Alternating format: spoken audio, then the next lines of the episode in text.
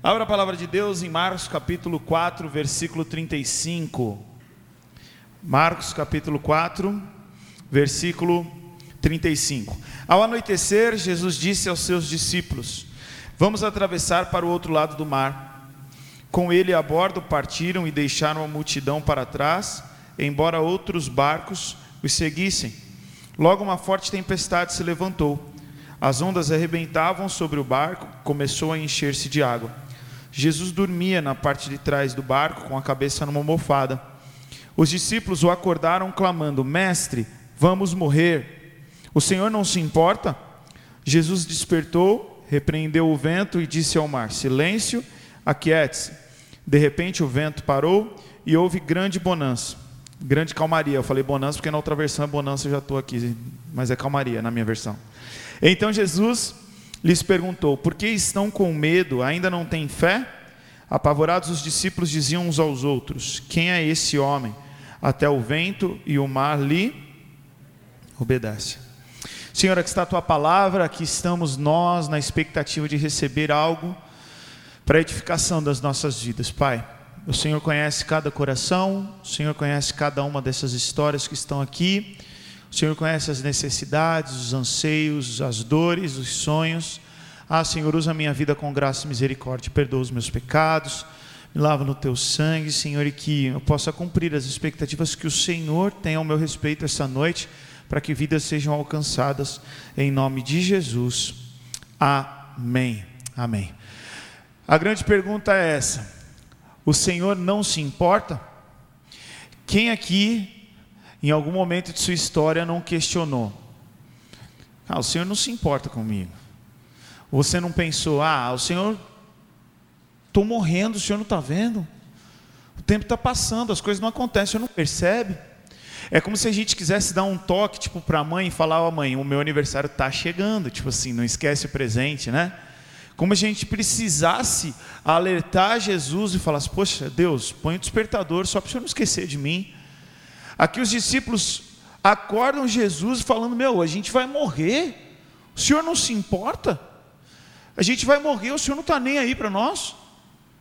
E é óbvio que a resposta implícita para esse texto é de que sim, o Senhor se importa. O Salmo 31, versículo 7 diz assim: Exultarei e me alegrarei em teu amor, pois viste a minha aflição e te importas com minha angústia. O Senhor se importa conosco. O Senhor não se importa conosco, tipo assim, o Senhor se importa com nós aqui, tipo, no geralzão. Não, Ele se importa com cada um de nós.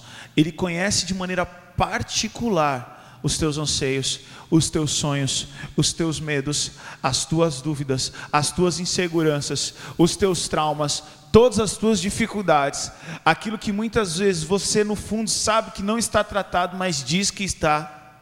O Senhor conhece, o Senhor, Ele sonda o teu coração.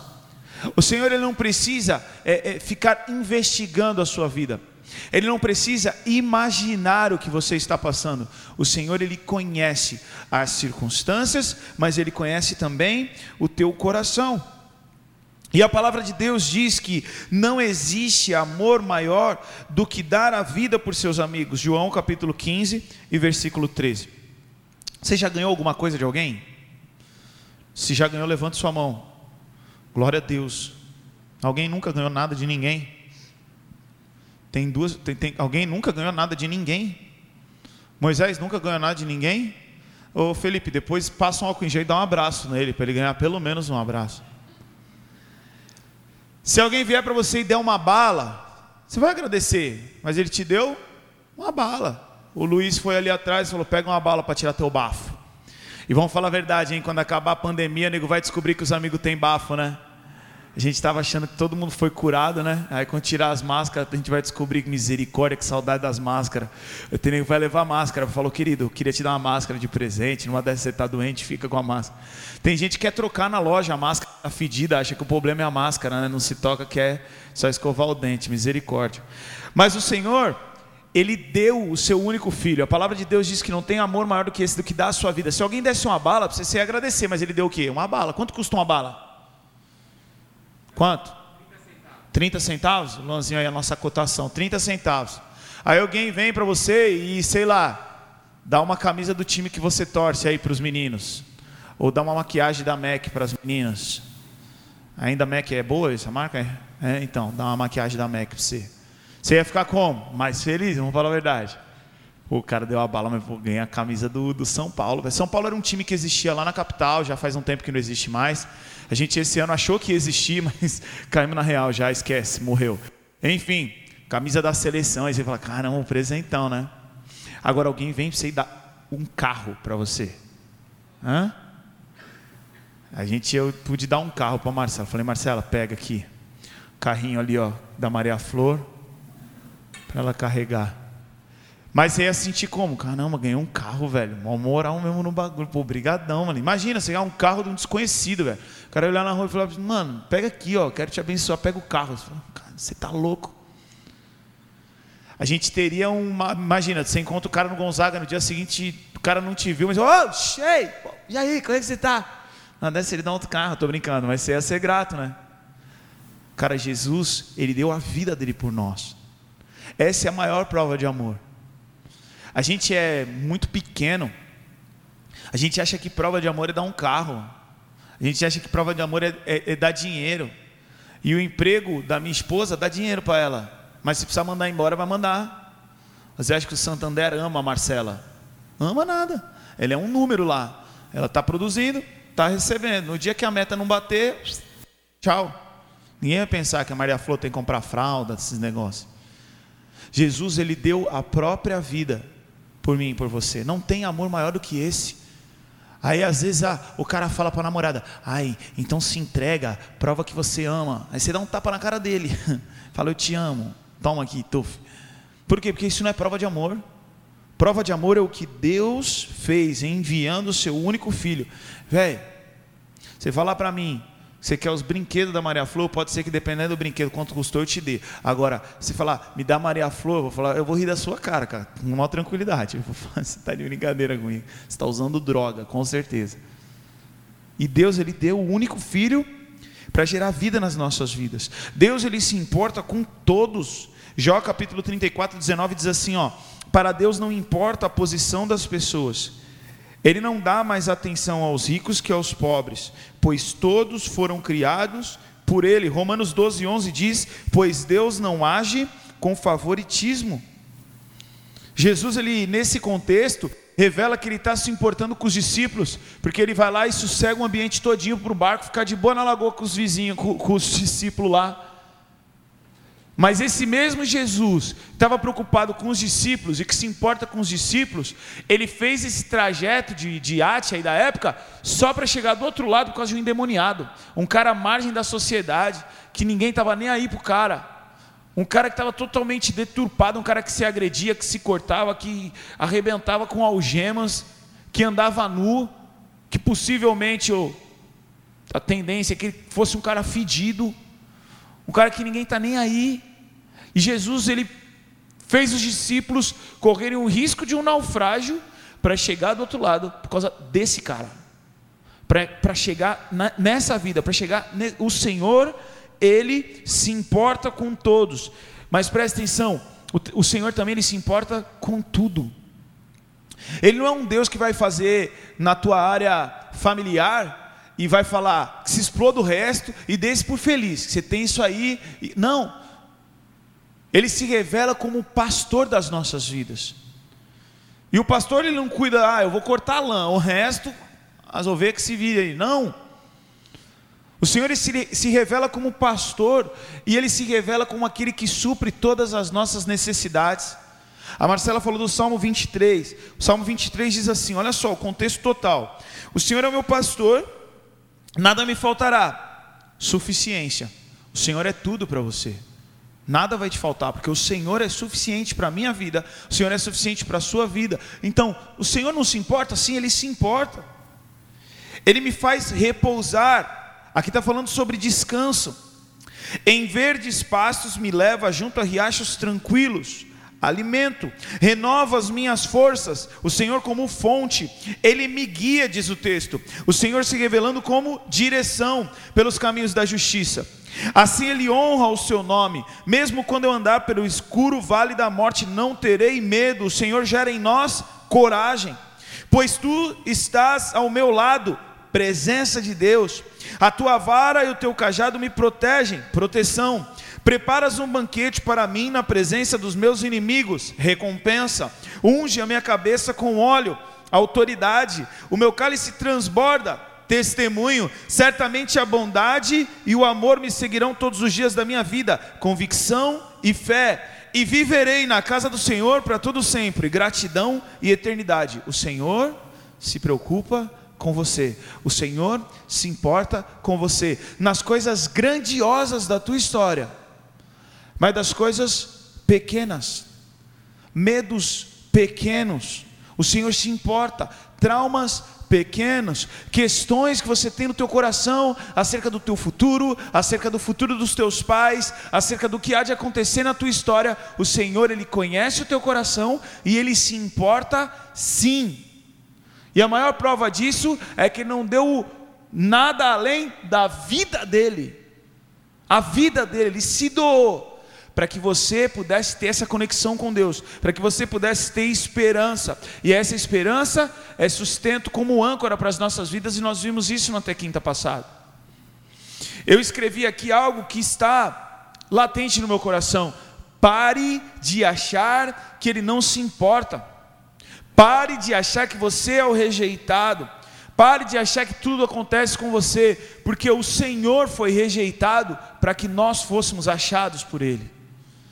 O Senhor foi rejeitado para que eu e você nós pudéssemos ser aceitos por Ele. Isaías capítulo 53, versículo 8 diz: Condenado injustamente foi levado embora, ninguém se importou dele morrer sem deixar descendentes, de sua vida ser cortada ao meio do, no meio do caminho, mas ele foi ferido mortalmente por causa da rebeldia do meu povo.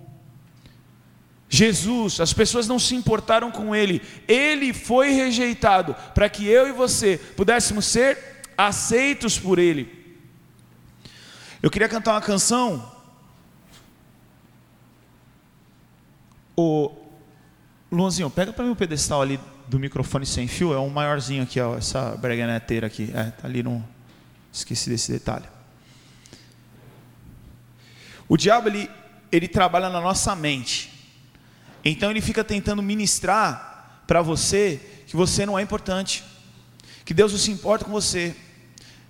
Ele quer ministrar na tua mente que o teu amigo é abençoado, que o teu amigo é protegido, que o teu amigo é especial, mas você não.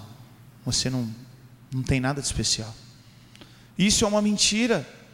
Jesus morreu na cruz por nós, mas quando eu digo nós, ele morreu na cruz pelo Adam, ele morreu na cruz pelo Lucas, ele morreu na cruz por cada um de vocês, nominalmente. Por isso que a palavra tem uma expressão que eu acho muito linda: o meu Deus. Cara, o meu Deus. O teu Deus, fala assim, o meu Deus. Não é o Deus dos teus pais, não é o Deus que é pregado por aí, não é o Deus da Bíblia, não que ele não seja o Deus da Bíblia ou o Deus pregado, o que eu quero dizer é que ele é o teu Deus. Você pode ter intimidade com ele. E muitas vezes a gente se pega numa melancolia de, ah, nada acontece na minha vida. Feche os teus olhos agora, em nome de Jesus. Vai falando com o Senhor acerca dessa melancolia, dessas dúvidas, dessas mágoas. Vai falando com o Senhor agora. Abre o teu coração.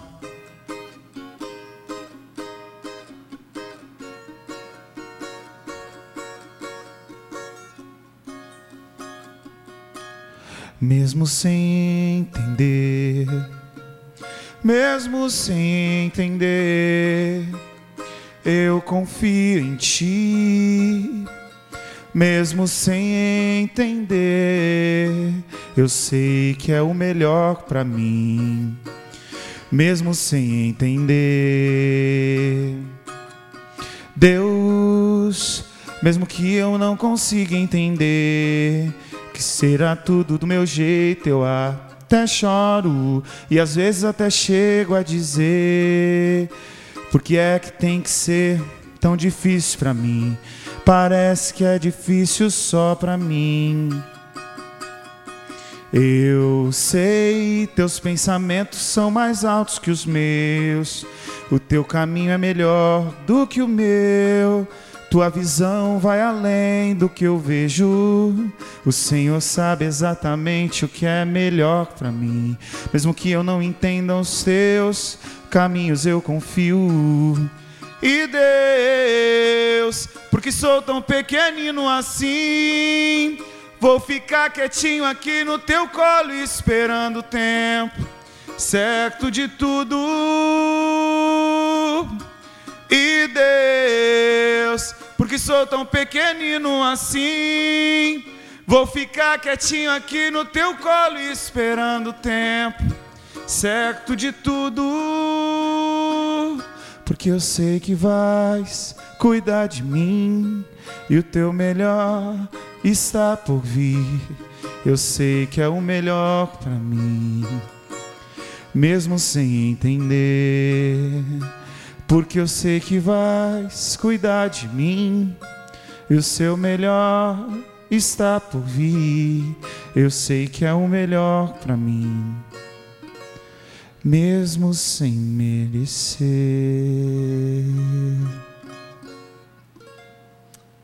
Amém? O Senhor ele tem o melhor para a minha vida. Ele tem o melhor para a sua vida. E nós somos uma geração que somos movidas pelo sentimento.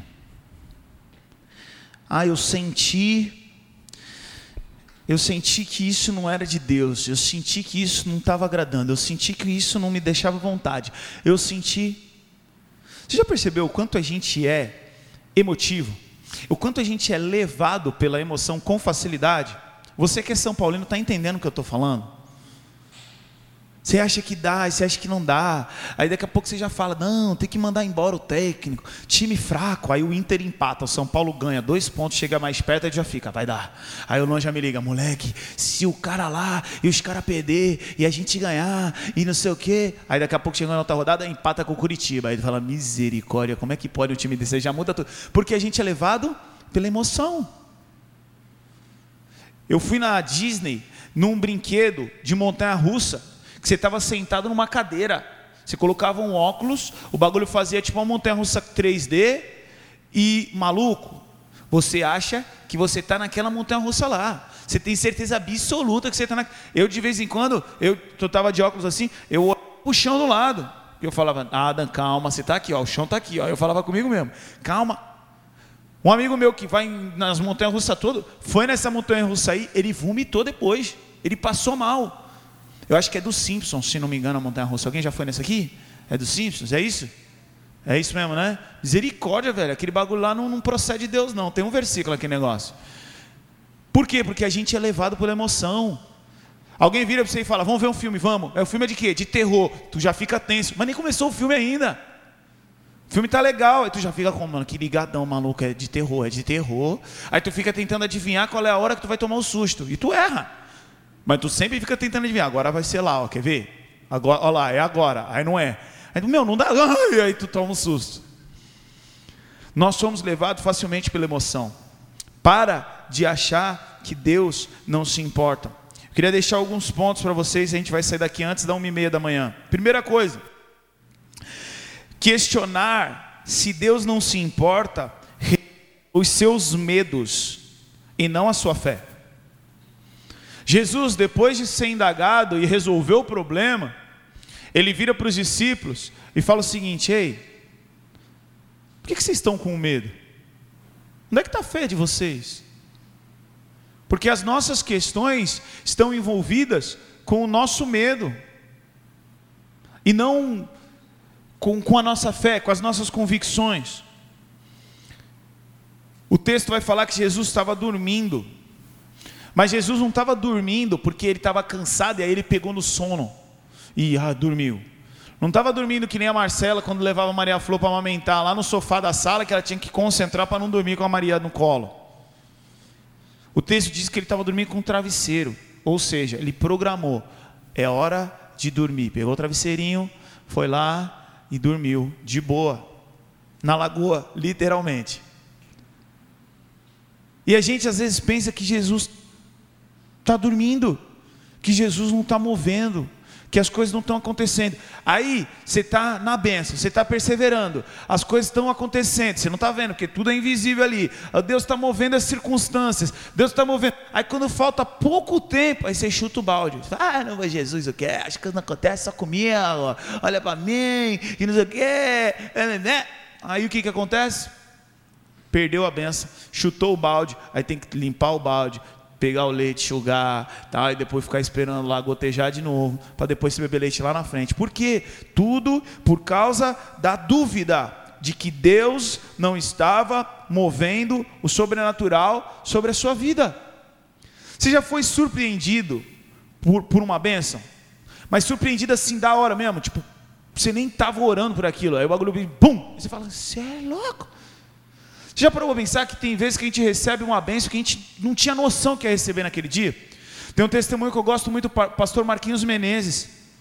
O pastor Marquinhos Menezes, ele estava um dia em casa, e eu não lembro se estava chovendo, mas ele estava com alguma situação que ele estava naquela, eu vou na igreja, não vou na igreja, vou na igreja, não vou na igreja, vou, não vou, vou, não vou, eu vou. Ele foi. Quando ele chegou na igreja, o cara que estava pregando falou: Marquinhos Menezes, ele não era pastor. Que bom que você veio na igreja hoje. Eu tenho uma palavra de Deus para entregar para você. Deus está começando algo novo na tua história. Você vai viver um ministério grande. E começou a profetizar sobre a vida. Tudo aquilo que o pastor Marquinhos está vivendo hoje foi profetizado sobre a vida dele naquele dia. Mas ele foi surpreendido por Deus. Então, questionar a Deus, questionar se Deus está se importando com você, na verdade, cara, isso está revelando a tua incredulidade, o teu medo e não a tua fé. Você precisa ler a palavra de Deus. Você precisa o tempo inteiro estar tá ali. Qual é a fórmula do sorvetão? Quem, quem sabe aí? Alguém sabe? Existe esse negócio ainda não existe mais? Existe? Qual que é essa fórmula? Alguém grita aí. Cancela o Enem, né? Deu ruim, né? Como é que é, Ju? Peraí, peraí, não. Que isso? Cadê a câmera? Filma isso aqui, velho. Por favor. Calma, sorvetão. Tá. Pode tirar? Pode. É S igual a velocidade inicial mais velocidade final mais aceleração dividido por 2. Muito bom. Menos tempo final, menos tempo inicial. Agora, só para vocês entenderem isso, Luan, explica para que, que serve o sorvetão. Ah, vamos sair com uma linha de quatro atrás, né?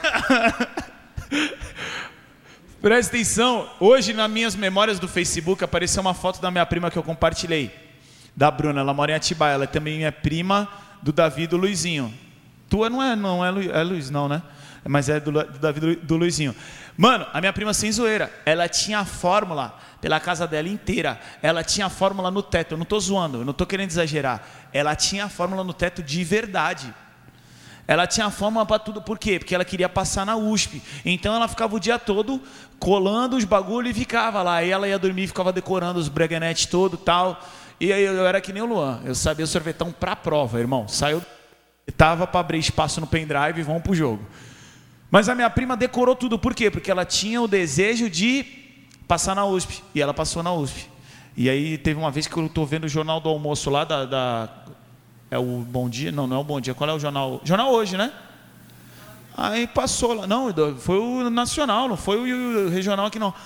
Minha prima lá falando dos negócios da USA. Fica, minha prima, velho. A gente tem a mesma inteligência. Eu não sou burro, não. Fui mal aproveitado. Mas por que, que ela sabe? Porque ela meteu as caras no estudo, velho. E por que, que a gente é levado pela emoção? Porque a gente não mete a cara aqui, ó.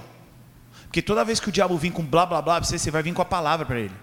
Quando o diabo tentou levar Jesus para a emoção, tentou levar Jesus na tentação, tentou derrubar Jesus, ele respondia: Está escrito, está escrito, está escrito. Aí o diabo vem para a gente, a gente fica: Para, não fala assim. Por quê? Porque a gente não sabe o que está escrito. A gente precisa meter as caras na Bíblia, que aí quando vê a emoção, aí você vai falar: não, não, não, o que está escrito é isso aqui. Não, mas isso aqui. Não, mas o que está escrito é isso aqui. Você vai ficar com o que está escrito. Agora, quando você não está apegado à palavra de Deus, você é levado pela emoção. Aí o maluco espirra do teu lado e fala: Do meu lado, tá vendo? Coronavírus. É assim, tudo é comigo, o tempo inteiro. O cara olha feio para mim, o cara é feio. O cara olha feio para mim, ele é feio já. Mas tu acha que é contigo. O tempo inteiro. Segunda coisa, não é porque está fugindo do seu controle que Deus não se importa. Não é porque está fugindo do teu controle que Deus não se importa. A gente, não sei, vou falar, gente, eu, Adam, eu sou uma pessoa centralizadora. Eu quero estar no domínio de tudo. Eu quero estar no controle de tudo que eu estou a ver, que tem a ver comigo. Quando o negócio começa a vir o, um, imponderável, o que eu não sei o que está acontecendo, eu já fico para Marcela, maluco, o que, que nós vamos fazer, o que, que não sei o quê. Por, por quê? Porque eu gosto de estar com o domínio das, nas coisas da minha mão. Mas sabe qual é o nome disso? Soberba, autossuficiência. Aí Deus permite uma coisinha aqui, uma coisinha ali, outra coisinha ali, aí você começa a perceber que na verdade nada do que você achava que estava no controle, na verdade você estava, porque você depende da misericórdia de Deus, da graça de Deus. E os discípulos no barco com Jesus, eles estavam tendo experiência que Jesus seria o Messias, e não dá para o Messias morrer afogado. Imagina a gente cantando as canções. Foi na, no mar, se afogou, gentilmente me atrai. Não faz sentido, né? Então ele não podia morrer. Os discípulos estavam ali, Pedro já tinha promessa, olha, sobre, sobre você eu vou fundar a igreja e tal, eles já estavam com os negócios para resolver. Eu, quando vou pegar avião, eu marco compromisso ministerial. Porque aí eu já fico linkado, entendeu? Então vou pegar o avião na quarta, quinta, pastor, quinta-feira que vem, a gente marca uma reunião, marca. Então já não posso morrer, tem uma reunião com o pastor, Deus vai me guardar, né? Então eu sempre faço isso. Os caras já tinham os compromissos ministerial. Mas a coisa fugiu do controle deles. Na cabeça deles, eles eram o quê? Pescador, alguns deles. Aí começou a dar B.O. Não, tranquilo, faz assim, puxa a corda, vai lá, joga a âncora, pá. Só que o bagulho continuou. O problema continuou. Começou a fugir do controle deles. Eles não conseguiram manipular a situação para que eles tivessem controle. Aí eles falaram: Jesus, vão acordar. E aí eles vão lá e acorda Jesus. Por quê? Porque na cabeça deles aquele era o momento em que as coisas precisavam mudar. Ainda bem que é no tempo de Deus. Ainda bem. Imagina eu conhecer a Marcela em 95. Eu estava na educação infantil, ela estava na faculdade, gente. Não é tanta diferença assim, né? São 10 anos só. Não são 10, não. Quatro anos só. Terceira coisa. Mesmo tudo se arrebentando em você, se Jesus está no barco, vai dar bom. Mesmo tudo está arrebentando, esse diz que as ondas estavam arrebentando no barco. Mas Jesus está no barco, meu querido. Mantenha a fé, Jesus pode. Continua olhando para Jesus. Porque eu fico imaginando que o barco ali não era um cruzeiro marítimo. Então, independente de onde ele estava, eles conseguiam dar rabê. E foi Jesus dormindo lá, hein? E o couro comendo, barco para lá, barco para cá, dá uma olhadinha. Mano, não sei você, mas quando eu vou na balsa, a balsa dá uma balançada mais forte, eu já fico tenso já. Já falo, vai afundar. Eu já fico intercedendo pelos motoboys, que os motoboys às vezes dá aquele tranco lá, os caras já dão, opa. Imagina lá que eles estavam no meio do vulco-vulco, mas eles olhavam, Jesus está ali, ó. Jesus está ali. Continue olhando para Jesus. Agora é o seguinte: fale com Jesus, mas também você tem o poder, velho, de repreender no nome de Jesus. Porque da mesma forma que Jesus estava dormindo, os discípulos foram lá e acordaram Jesus, atitude certa, da forma errada, porque eles meteram o dedo na mão de Jesus e falaram: não se importa que a gente vai morrer, não, vacilão. Só faltou falar assim. Eles acordaram Jesus, isso é correto. A forma como eles fizeram não foi correta. Ou eles podiam ter falado: deixa Jesus aí, vento, mar, repreendo no nome de Jesus. Hã? E aí o bagulho ia ficar flat o mar. Quem é surfista aí? Levanta a mão e sabe o que é flat. Luan, não é surfista. Ele, ele sabe mais de sorvetão do que do, do surf. Então que a gente possa entender que mesmo tudo se arrebentando, se você está com Jesus no barco, meu irmão, fique em paz. Agora sabe qual é o problema? Quando você não sabe se Jesus está no barco. E quando você não sabe se Jesus está no teu barco, tem grande chance dele não estar no teu barco. Uma vez um jogador no Réveillon, na virada do ano, virou e falou assim: estava chorando. Aí eu falei, mano, por que você está chorando? Ele, é porque agora é a faca lá no Santos. A faca é quando vem a lista de dispensa. E aí ele falou: Eu não sei o que vai fazer. Eu falei: Meu querido, eu vou te falar o seguinte: se tu tá firme com Jesus e for mandado embora, Deus está no controle. Se tu está firme com Jesus, você ficar, Deus está no controle. Ah, e eu já sabia que ele não estava firme. Falei, agora o problema é quando a gente não está firme.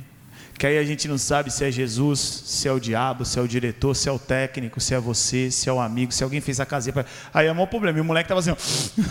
Aí eu falei, o problema é quando a gente não está firme com Jesus, que aí a gente não sabe o moleque. E aí deu a faca e ele caiu. Agora, tem crente que passa o facão e o cara fica ali fora? Lógico que tem. Mas ele está no plano de Deus. O problema é quando você está vivendo a dificuldade, olha para o lado e Jesus não está no teu barco. Quarta coisa, o mundo te atrai, mas não se importa com você. O mundo te atrai, mas não se importa com você. Abre Mateus 27, 3. Mateus 27, 3. O mundo vai te atrair, mas o mundo não se importa com você.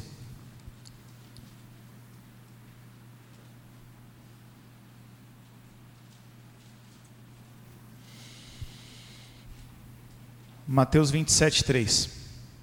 Quando Judas, que o havia traído, viu que Jesus tinha sido condenado à morte, encheu-se de remorso e devolveu as 30 moedas de prata aos principais sacerdotes e líder do povo, dizendo: Pequei, pois traí um homem inocente.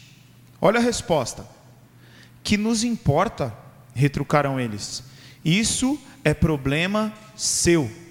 Então Judas jogou a moeda de prata, de prata no templo, saiu e se enforcou. Judas ele foi atraído pelas coisas do mundo. O texto vai dizer que quando aquela mulher estava adorando a Jesus, Judas ele fala: Meu, esse perfume que, ele, que ela está usando aí dava para a gente vender e ajudar um monte de pobres. Só que o texto diz assim: não era porque ele estava preocupado com os pobres, mas porque ele roubava dinheiro da arrecadação. Ou seja, o mundo atraiu Judas a ponto de ele começar a roubar, a ponto de Satanás conseguir colocar no coração dele algumas coisas, a ponto de ele começar a se envolver com as coisas do mundo. Só que aí na hora de fechar o acordo, porque ele tinha um acordo com os caras para entregar Jesus. Na hora de fechar o acordo, os caras viraram e falaram assim: "O problema é seu, te vira. O que, que importa? Quando eu vou na FEBEM, eu pergunto para os caras, tá aqui por quê? Eu estou aqui por causa de roubo. Estava sozinho? Não. E cadê os meninos? Fugiram.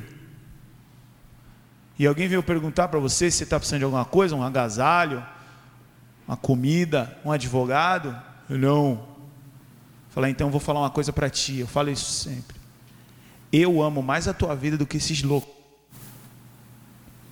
Teve uma vez que eu, que eu encontrei, eu ia falar que eu peguei uma menina que eu encontrei uma menina na FEBEM.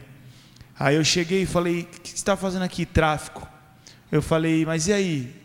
E o traficante que colocou na biqueira? Ele não está aqui para te ajudar, não? E o pior, dois contos, os caras não me prenderam, ele não quis dar dois contos.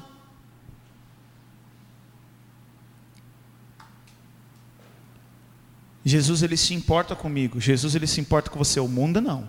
O mundo ele te atrai, te consome e te larga. É só a gente ver, por exemplo, a Cracolândia. Quem está lá foi atraído, consumido e largado. E o mundo é assim. O mundo ele te atrai, te consome e te abandona. Você pode pegar pessoas aí famosas que foram estouradas no meio da música, por exemplo. Veio, cantou um sucesso, Legal, recebeu a recompensa financeira, agora ele te consome e te joga de lado. E a gente vê pessoas que foram ícones, por exemplo, na música, e que perderam muita coisa diante de Deus. Tem um cara que ninguém conhece, o nome é Elvis Presley. É o cara que ninguém conhece no mundo. Sabia que ele era cristão? Sabia que ele começou cantando na igreja? E aí ele se desviou, e aí começou a cantar. Deus ele colocou um dom na tua vida e você em Cristo vai ganhar vidas para Jesus. Mas se você não quiser ficar em Cristo, o mundo vai arrumar um jeito de te usar, mas o mundo vai te usar, te atrair, te usar, te consumir e te abandonar. E se você for ver um pouco da história de Elvis Presley, o cara teve problema com droga, problema com prostituição, problema. Ele chegou no estágio da vida dele que ele começou a fechar contrato a partir do momento que ele pudesse cantar uma música gospel porque a alma dele já clamava pela presença de Deus e dizem que ele se converteu antes de morrer. Mas será que ele não seria o ícone da música cristã? Será que Deus não usaria ele para ganhar vidas para Jesus, no lugar dele ganhar fama?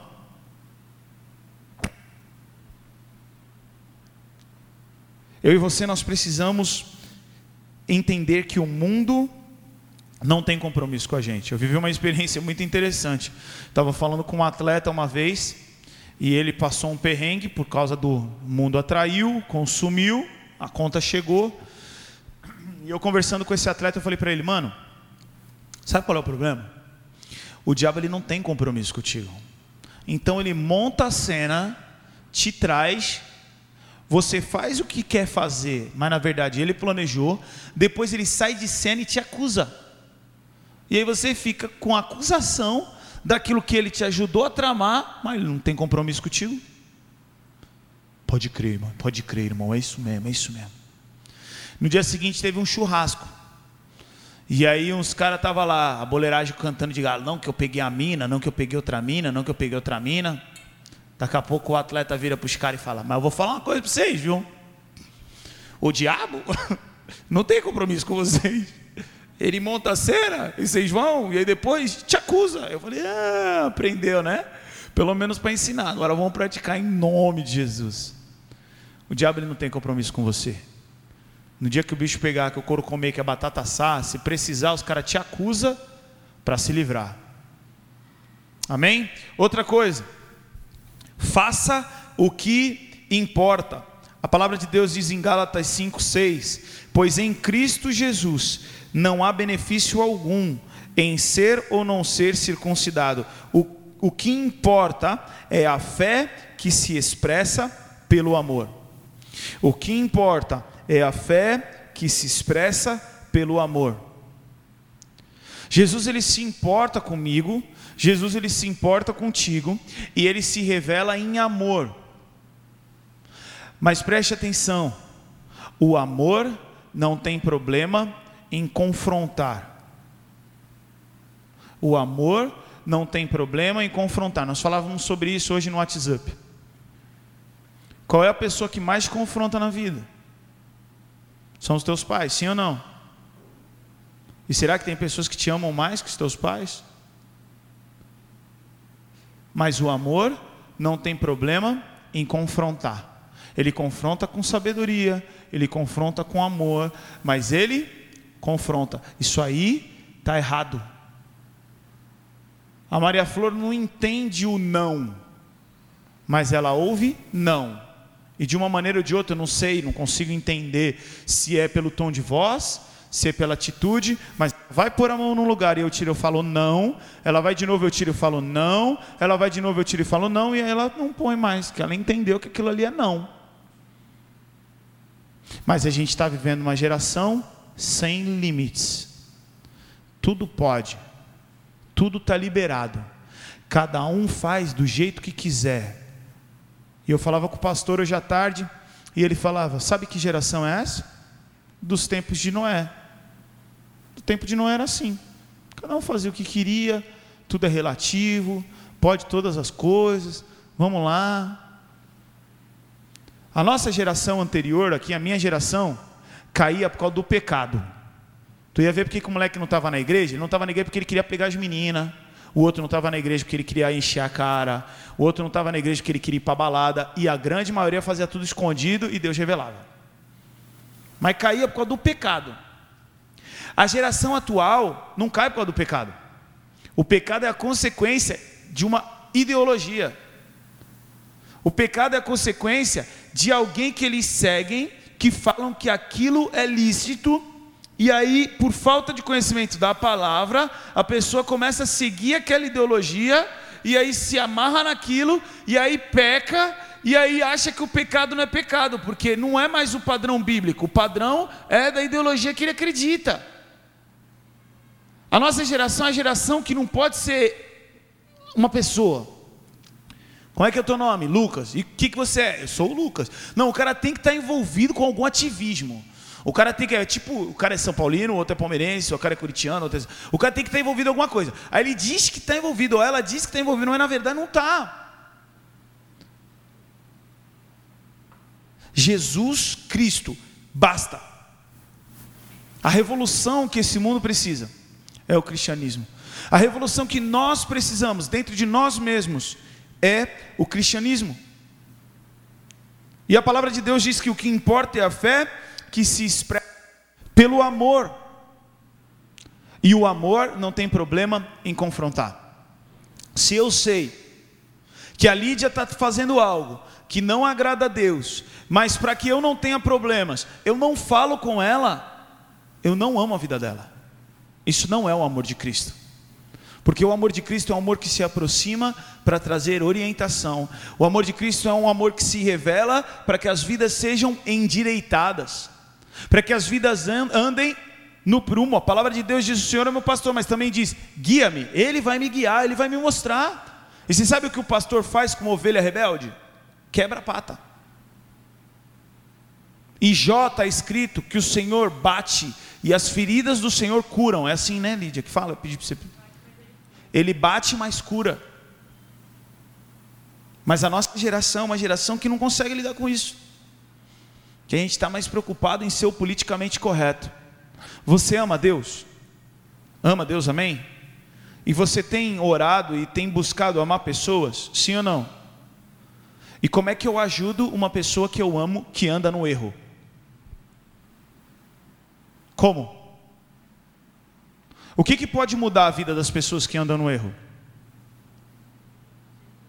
Pode falar alto, se errar não tem problema. O que, que pode mudar a vida de uma pessoa que anda no erro? Jesus. Tá bom, e como é que essa pessoa vai conhecer Jesus? Como crerão se não há quem pregue? Aí a gente entra no elevador e a pessoa fala: Ah, mas todos os caminhos levam a Deus. É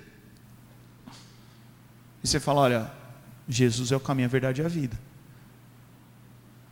Você confronta, mas você confronta por amor. Ou você acha que o pai tem prazer em disciplinar o filho? Você acha que algum pai vai lá, ah, hoje eu vou bater no meu filho, chegando em casa para dar uma soltada, para ficar mais tranquilo? Não. O pai bate e fecha a porta e chora, fica triste porque teve que disciplinar. Às vezes tem que tirar algo que, às vezes o pai deu e tem que tirar. Para disciplinar, a gente não tem prazer na disciplina. Mas o objetivo qual é? Endireitar. Quando alguém te exortar, meu querido, leve em conta a vida dessa pessoa. Porque nós estamos na geração do tudo pode. E nós estamos na geração do cada um no seu quadrado. Então, para que que eu vou lá falar para a Júlia alguma coisa, sendo que eu posso me indispor com ela? E eu tenho que ser politicamente correto hoje em dia. Então, não, não vou fazer. A gente prega o evangelho e a gente pode ser alvo da cultura do cancelamento no Instagram. Mas eu quero agradar a Deus ou eu quero ter seguidor? Eu quero agradar a Deus e amar as pessoas da forma correta ou eu quero ser o bem com todo mundo? Talvez você tenha pessoas ao teu redor que precisam ouvir uma palavra. E talvez essa palavra vai trazer um confronto. Mas se você ama, você vai confrontar. Se você ama, você vai ajudar. E se você não vai confrontar, você precisa amar. O problema é o amor. Que porque Jesus nos ama, ele nos confronta. E por último, importe-se com que Deus se importa. Jesus respondeu: Creia em mim, mulher.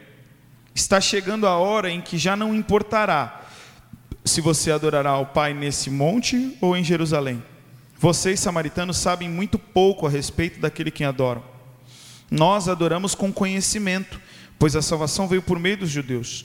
Mas está chegando a hora, e de fato já chegou, em que os verdadeiros adoradores adorarão o Pai em espírito e verdade. E o Pai procura pessoas que o adorem desse modo, pois é o espírito e Pois Deus é espírito e é necessário que os seus adoradores o adorem em espírito e em verdade. A gente está chamando de importante coisa que não importa, e tem coisa que é importante que a gente não dá importância. E aqui o que Jesus falou é o seguinte: mulher, está achando que o importante é o lugar? Não, o importante é a forma, o importante é o modo. Você precisa adorar em espírito e em verdade. Mas Romanos capítulo 1 diz: por causa da tolice dos homens, por causa da maldade do coração, por causa da invenção dos homens, os homens ficaram obscurecidos e não puderam ver a verdade por causa das vossas maldades. Quanto mais maldade você fizer, menos você vai enxergar a verdade. Até que você rompa com esse vínculo, com esse ciclo, se arrependendo em Cristo Jesus, buscando ao Senhor, voltando a Ele, e Deus vai fazer maravilhas na sua história. Agora, Deus se importa com a gente? Deus se importa com a gente. Deus deu o que Ele tinha de melhor para salvar a minha vida. Deus deu o que Ele tinha de melhor para que eu e você tivéssemos a vida eterna em Cristo Jesus. E Deus deu o que Ele tinha de melhor para que eu e você tivesse também uma vida plena nessa terra. Agora, nós temos nos importado? Imagina que os discípulos tivessem virado para Jesus e falado como eles falaram: Jesus, nós vamos morrer. O Senhor não se importa. Nos dias atuais, talvez, se a gente invertesse a pergunta, Jesus diria: Eu morri. Você não se importa? Eu morri por você. Você não se importa? Será que o sexo antes do casamento é mais importante do que a minha morte e ressurreição? Será que uma conversa de pornografia no WhatsApp que vai quebrar o teu vínculo com Cristo Jesus é mais importante que isso? Será que uma perversão escondida atrás de uma ideologia por prazer carnal é mais importante do que eu morrer? Eu morri. Você não se importa? Feche os teus olhos.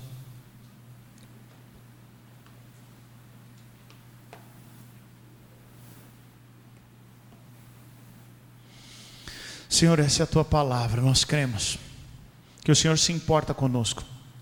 E queremos entregar a Ti os nossos anseios, confiantes de que em Cristo Jesus nós teremos a resposta, o escape, a solução e que no final tudo vai servir para testemunho, para a glória e para a honra do teu nome. Ao mesmo tempo, Senhor, nós queremos voltar o nosso coração e examinar a nós mesmos acerca dessa pergunta. O Senhor morreu, nós nos importamos? O Senhor morreu, o Senhor fez, nós nos importamos? O Senhor deseja de nós a santidade, nós nos importamos? O Senhor deseja de nós, o nosso coração, que amemos ao Senhor em primeiro lugar, nós nos importamos. Ah, Senhor, tem misericórdia, Pai, renova as nossas mentes.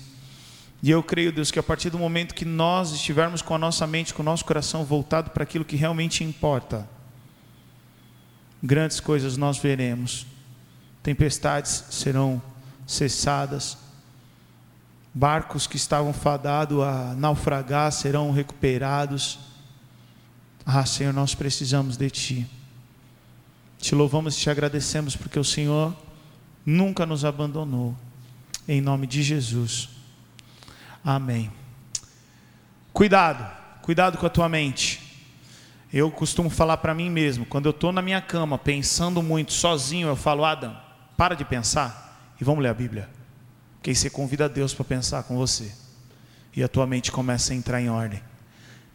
A maioria das pessoas que eu atendo, a maioria das pessoas que estão em crise, a maioria das pessoas que se desviam, elas colocam em suas explicações: eu sinto que não está acontecendo. O que eu percebo é que as coisas não fluem. O meu entendimento, o que eu vejo, é fé, convicção. O Senhor faz, mesmo quando a gente não está vendo. Em nome de Jesus.